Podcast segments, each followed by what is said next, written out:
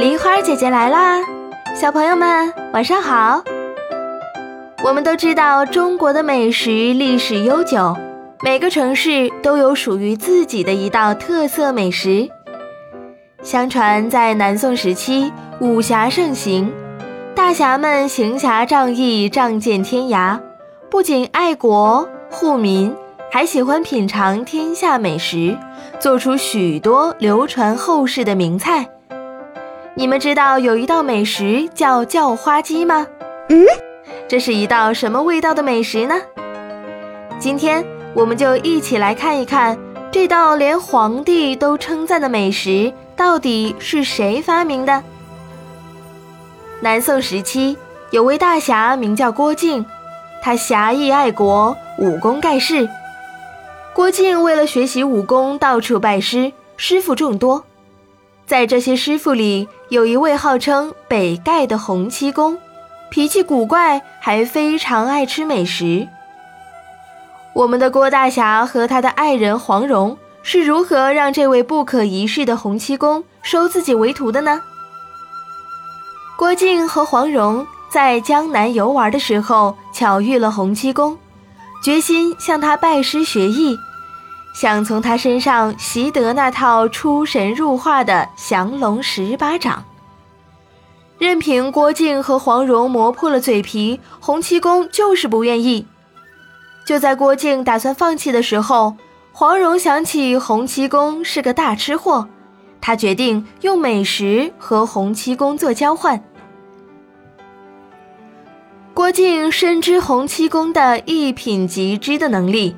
寻常美食根本打动不了这个美食老铁，更何况他们身处荒郊野外，也没有可用的锅具和食材。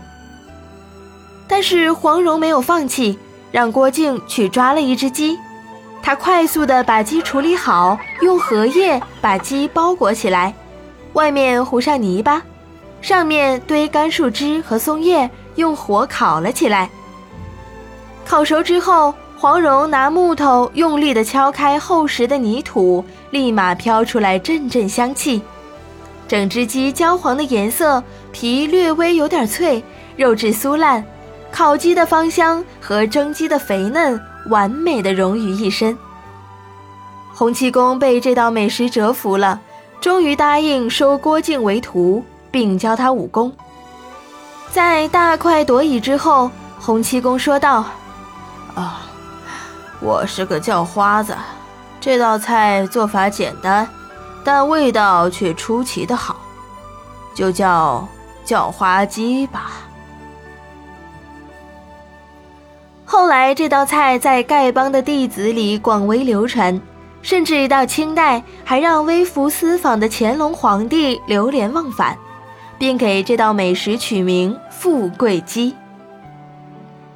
小朋友们听完洪七公的叫花鸡的故事，是不是也很想尝一尝这道美食呢？但是啊，梨花姐姐想和你们说的是，当我们遇到困难、物资匮乏的情况之下，不要轻言放弃，学会利用有限的资源，创造出独特的美食。比如说，小朋友在做小汽车的玩具，发现少了许多零件，无法做出原有的样子。那么，通过把零件重新组合，可以把小汽车变成小推车，或者呢是造型独特的汽车人。只要换个方式，巧用有限资源，就会有意外的惊喜哦。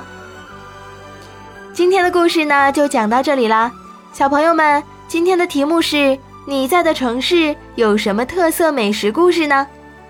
留言告诉梨花姐姐。就有机会得到梨花姐姐精心准备的神秘小礼物哦！喜欢梨花姐姐的故事，别忘了点赞、分享、订阅哦！明晚八点，我们不见不散。